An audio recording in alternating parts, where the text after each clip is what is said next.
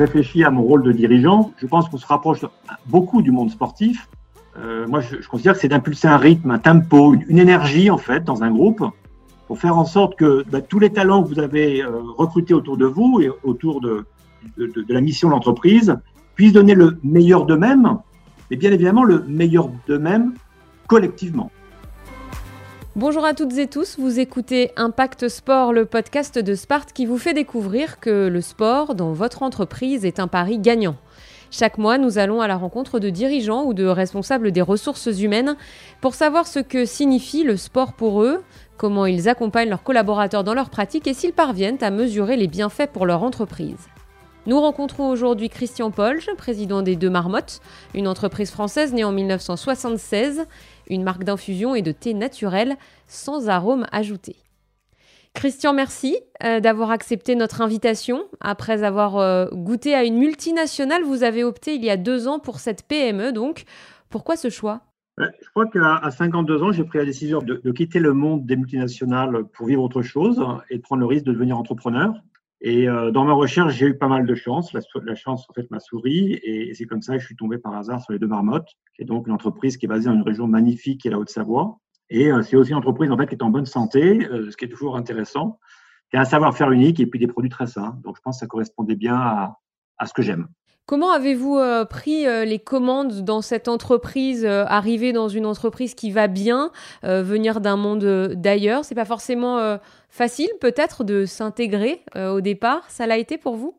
Ben, Les deux marmottes, en fait, c'est une entreprise d'abord familiale de 60 personnes et qui, depuis 1976, n'a eu que deux présidents. donc, le premier la première priorité pour moi, c'était de, vraiment euh, bah, pouvoir prendre le témoin de l'ancien dirigeant qui s'appelait euh, Jean-Marc Stézeki. Et donc, pendant deux mois, j'ai travaillé avec lui. Euh, et puis, par la suite, j'ai passé à peu près un an pour vraiment prendre le temps de comprendre l'entreprise et surtout de me faire accepter. parce qu'une des choses que j'avais apprises à l'étranger, c'est que quand on n'est pas de quelque part, et je ne disais pas de la région, quand on vient d'un univers qui est très différent, ce qui est très important, c'est de prendre le temps de se faire accepter. Et donc, j'ai cherché à faire cela, euh, me faire accepter tout simplement par mes collaborateurs euh, dans ce rôle de, nouveau, leader et qui était un, un, une période de changement pour eux. Euh, je pense qu'aujourd'hui, je le suis. Je pense que je suis vraiment euh, accepté par, par tous les collaborateurs et je dois vous dire que je suis très heureux de travailler dans, dans, cette PME. Alors vous le dites, vous avez parcouru le monde, vous avez vécu à l'étranger, beaucoup voyagé. Est-ce que vous avez pu observer euh, la pratique du sport ailleurs euh, et notamment chez les plus jeunes? Alors, ce qui est sûr, c'est que quand on regarde la pratique du sport chez les jeunes en France, il y, a, y, a, pour moi incontestablement un manque de temps qui est consacré au sport. Et ce que j'ai pu voir au Royaume-Uni, c'est quelque chose de très différent où la plupart du temps, les après-midi sont totalement concentrés soit sur des activités physiques, soit aussi parfois sur des activités en fait artistiques, mais plutôt physiques. Euh, et puis, quand on regarde des pays un peu plus lointains, comme les États-Unis, ben, on peut par exemple rentrer euh, en étant un sportif très accompli dans les meilleures universités, non pas parce qu'on est euh, très bon avec un, un, stylo et avec une feuille de papier, mais parce qu'en en fait, on est excellent dans une pratique sportive. Donc, je crois qu'il y, a des grosses différences. Euh, et c'est vrai que j'ai tendance à, à penser qu'en France, si on faisait plus de sport, euh, notamment chez les jeunes, ça serait, euh, ça serait mieux en fait. Ça serait mieux pour les jeunes et ça serait mieux pour la, pour la société. C'est un message que vous faites passer autour de vous. Vous avez des enfants, je crois. Vous les incitez à, à se bouger, justement. Oui, et moi, je, je pense je, pense que ce qui est important, c'est vraiment de, de peut-être commencer par l'activité physique, avant même le sport, parce que quand on dit sport, ça veut dire peut-être se changer, euh, euh, avoir des, des, contraintes, etc. Alors qu'une activité physique, on peut l'avoir en fait vraiment tout le temps. Et là aussi, dans les différentes régions du monde où j'ai vécu, j'ai, moi j'ai moi-même vécu des, des, énormes euh, différences dans la façon dont je pouvais pratiquer euh, l'activité physique. Donc, pour donner quelques exemples, quand j'étais à Londres, en fait, j'allais tous les jours au bureau en Boris Bike, donc en vélo, alors même que franchement la météo est moins clémente que chez nous. Euh, mais, mais, mais c'est une, une, une, possibilité pour quelque part tous les jours faire euh, bah, quasiment une heure d'activité physique. Euh, j'ai tendance aussi, quand moi je suis à Paris, à plutôt prendre euh, mes pieds pour aller d'un point à un autre si c'est aller entre 15 et 35 minutes, et puis sinon à prendre les transports en commun. Et, je trouve que la ville est magnifique, donc c'est un vrai bonheur en plus de faire ça entre deux rendez-vous. Bon, c'est pas toujours le cas. quand, quand j'étais à Toronto, là, vous avez ni vraiment la marche qui est possible, ni vraiment le vélo. Et donc, on est plutôt dans un monde où la voiture individuelle règne et bon, c'est pas forcément quelque chose, moi, que j'avais euh, beaucoup apprécié là-bas. Euh, si l'on en revient à, votre vie professionnelle, euh, quel style de patron êtes-vous? Est-ce que vous arrivez à vous définir? Je pense qu'on est, on est d'abord avant tout un, être humain avec ses caractéristiques. donc, moi, je suis, je suis peut-être un dirigeant, mais je suis avant tout un papa et un citoyen. donc, moi, ce que j'aime, c'est l'excellence. ce que j'aime, c'est c'est la vie. Je suis plutôt un passionné de la vie. Et puis, j'aime les choses plutôt simples. Donc, j'ai pas besoin de grand chose pour être heureux. Euh, donc, après, quand je réfléchis à mon rôle de dirigeant, euh, je pense que le premier rôle que j'ai, moi, c'est de, de, de, définir une vision et, et d'engager émotionnellement euh, euh, tous les collaborateurs autour de cette vision. Euh, donc, chez les deux marmottes, pour être plus concret, moi, je l'ai fait autour de, de, de, deux choses. Premièrement, une raison d'être. Et notre raison d'être, elle est plus simple, c'est de mettre à disposition de tous des infusions 100% plantes sans jamais d'arôme ajouté. Parce qu'il me paraît essentiel que dans une infusion, il n'y ait que des plantes. Je pense que l'origine du goût, ça doit être en fait les plantes et non pas euh, des arômes qui ont été ajoutés et dont la provenance euh, est quand même, il faut le dire, euh, une transformation chimique. Et ce n'est pas nécessaire puisque nous arrivons à faire plus de 35 références avec beaucoup de goûts différents sans jamais mettre d'arômes ajoutés. Donc ça, c'est la raison d'être. Euh, et derrière cette raison d'être, bien évidemment, vous avez euh, tout un business model euh, qui vient permettre cela. Et dans notre cas, ça veut dire aller acheter des plantes directement chez des petits producteurs. Ça veut dire tout faire nous-mêmes dans nos ateliers. Donc, on coupe les plantes, on les tamise, on les assemble, on les met en sachet. Donc, on fait tout. Et donc, on a, on a un parfait contrôle. et c'est ce que j'appelle notre savoir-faire. Donc, ça, c'est un premier élément qui est très important pour engager les collaborateurs derrière euh, un métier. Et puis après, on a une, ambition qui est aussi assez simple, c'est que, euh, parce qu'on pense qu'on a vraiment les meilleurs produits en France, ben, on voudrait devenir la marque préférée d'infusion des Français. Je pense qu'on l'est déjà en Haute-Savoie, mais on l'est sûrement pas encore dans toutes euh, les villes et villages de France. Et donc ça, c'est euh, ce que c'est sur, sur quoi j'essaye d'engager en fait l'ensemble des collaborateurs. Donc ça, c'est le premier rôle. Et il est important parce que si les gens savent pas où est-ce qu'on va, c'est difficile de les engager. Après, le deuxième rôle, euh, je pense que c'est vraiment d'essayer de recruter et de développer euh, des collaborateurs de talent. Parce que la réalité, c'est que quand vous êtes dirigeant, euh, seul, vous n'êtes rien. Vous êtes, vous, uniquement ce que votre équipe peut, peut, faire avec vous. Et puis enfin, le troisième rôle, c'est là où je pense qu'on se rapproche beaucoup du monde sportif, ou alors du monde musical aussi, euh, moi, je, considère que c'est d'impulser un rythme, un tempo, une, énergie, en fait, dans un groupe, pour faire en sorte que bah, tous les talents que vous avez euh, recrutés autour de vous et autour de, de, de, de la mission de l'entreprise puissent donner le meilleur d'eux-mêmes, mais bien évidemment le meilleur d'eux-mêmes collectivement. Alors c'est un peu construire une équipe avec des talents pour gagner. Effectivement, on se rappelle, euh, se rapproche un petit peu du, monde sportif. Est-ce qu'il y a une envie de compétition euh, dans votre ambition, à savoir euh, devenir la marque d'infusion préférée des Français? Oui, quelque part, bien sûr qu'il y, a un esprit de compétition, mais je crois que l'esprit de compétition, il est plutôt vis-à-vis de soi-même avant tout, plutôt que vis-à-vis des autres.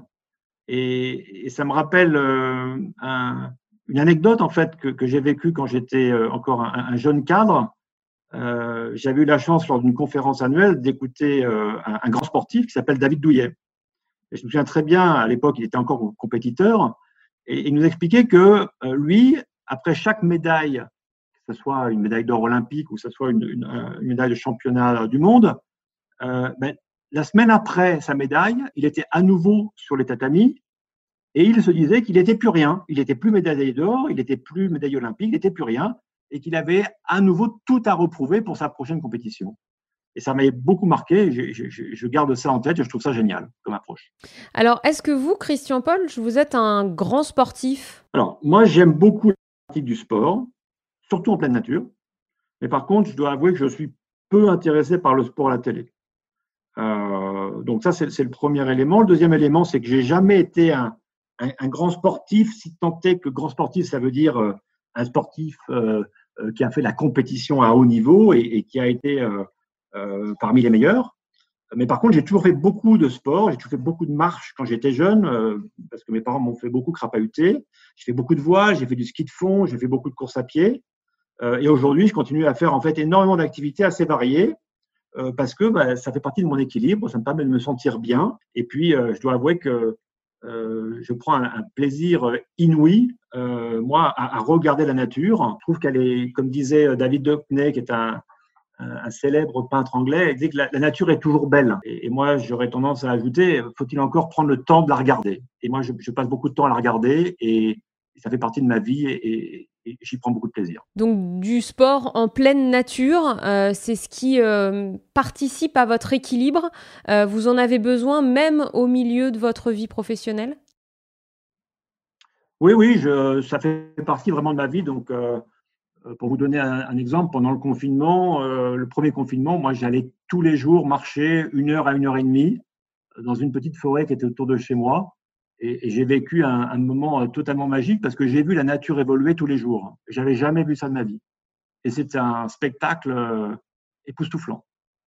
Est-ce que euh, ce sport et ce, besoin de nature et de grand air, il est euh, tout simplement indispensable euh, à votre vie professionnelle, à, votre vie de dirigeant euh, est-ce que ça fait partie tout simplement de votre équilibre? Oui, quand on est dirigeant, on a souvent quand même un certain nombre de, sujets euh, qu'on porte. Euh, alors, il y en a qui ont plus de facilité que d'autres à le porter, puis il y en a qui peuvent se réfugier dans la, dans la musique ou dans d'autres passions. moi, je ma, passion, c'est plutôt de, de, bouger.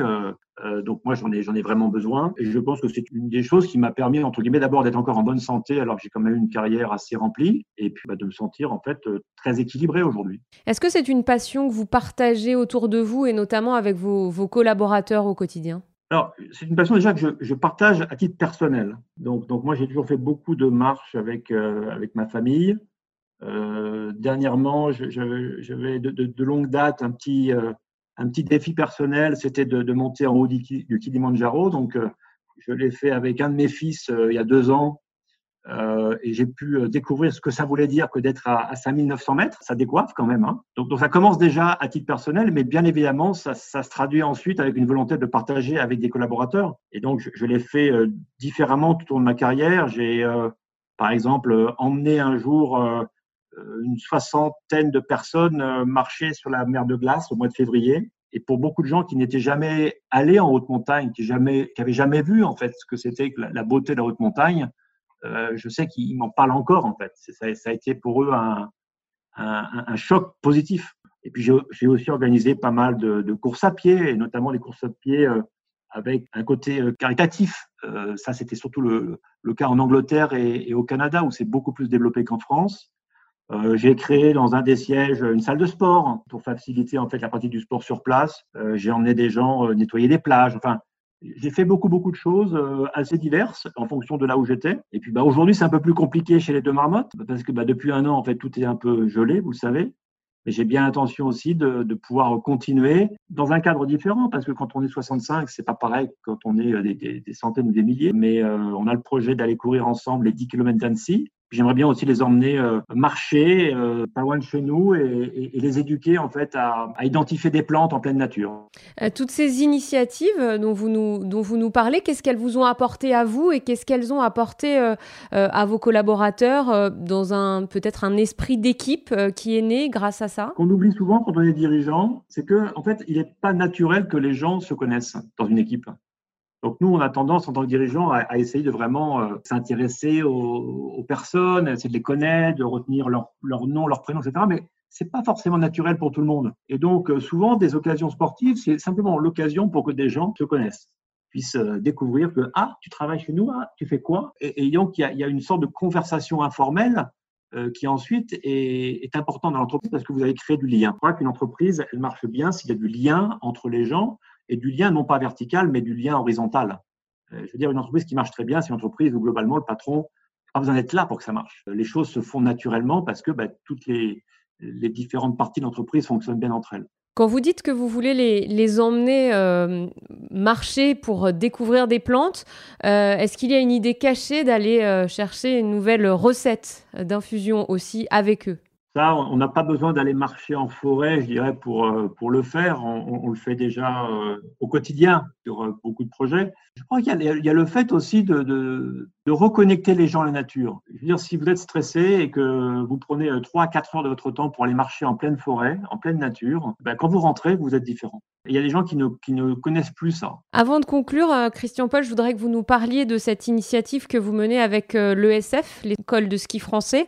vous avez été marqué plus jeune par vos classes de mer. Euh, je crois que vous avez envie de développer les, classes de neige et, euh, et, bien de mettre la marque Les Deux Marmottes au cœur. En fait, j'ai eu la chance, quand j'avais, euh, je crois, 10 ou 11 ans, de vivre 15 jours en classe de mer, de, de découvrir en fait en Bretagne l'optimiste. Ça, a quelque part déclenché chez moi une passion pour, pour la mer aussi et, la voile. Et ensuite, j'ai fait de la voile pendant 12 ans de suite. Été devenu moniteur de voile. Et c'est vrai, quand l'ESF, euh, avec lequel on était déjà en discussion, m'a parlé de l'initiative Enfance et montagne en septembre dernier, dont l'objectif c'est de financer des classes de neige. Eh ben, je me suis que c'était vraiment une super initiative et que les deux marmottes, qui sont plutôt dans le milieu de la montagne que dans le milieu euh, de, la mer, ben, les deux marmottes pouvaient, pouvaient euh, apporter une contribution. Et donc la décision qu'on a prise avec l'ESF, c'est de, de co-construire euh, ensemble une, une, nouvelle recette qu'on a appelée après-ski. Et pour l'achat de cette recette après-ski, on redonne en fait 50 centimes à, à cette fondation euh, Enfance et Montagne. C'est un programme sur le long terme puisque euh, c'est en fait un engagement sur trois années. Ça a commencé le 15 décembre dernier et c'est un véritable carton parce que je crois que les, gens vraiment ont non seulement apprécié la nouvelle infusion sans arôme ajouté qu'on leur propose, mais surtout, ils y ont vu euh, quelque part une euh, initiative qui avait beaucoup de sens. Et je crois que si on peut faire vivre et faire découvrir la montagne à des jeunes, notamment des jeunes de ville, je veux dire, ça peut potentiellement changer leur regard sur le monde. Et donc, c'est une belle cause à défendre. Euh, merci beaucoup, Christian, d'avoir été avec nous. On est en tout début d'après-midi. Je sais que si on avait été ensemble, vous ne nous auriez pas proposé un café, mais une infusion. Alors, laquelle? Je pense que je vous aurais proposé un, un septième ciel. C'est une de mes dernières créations que j'aime beaucoup. Merci beaucoup, Christian Paul, d'avoir répondu à l'invitation d'Impact Sport, le podcast de Sparte, l'organisateur de vos défis sportifs en entreprise.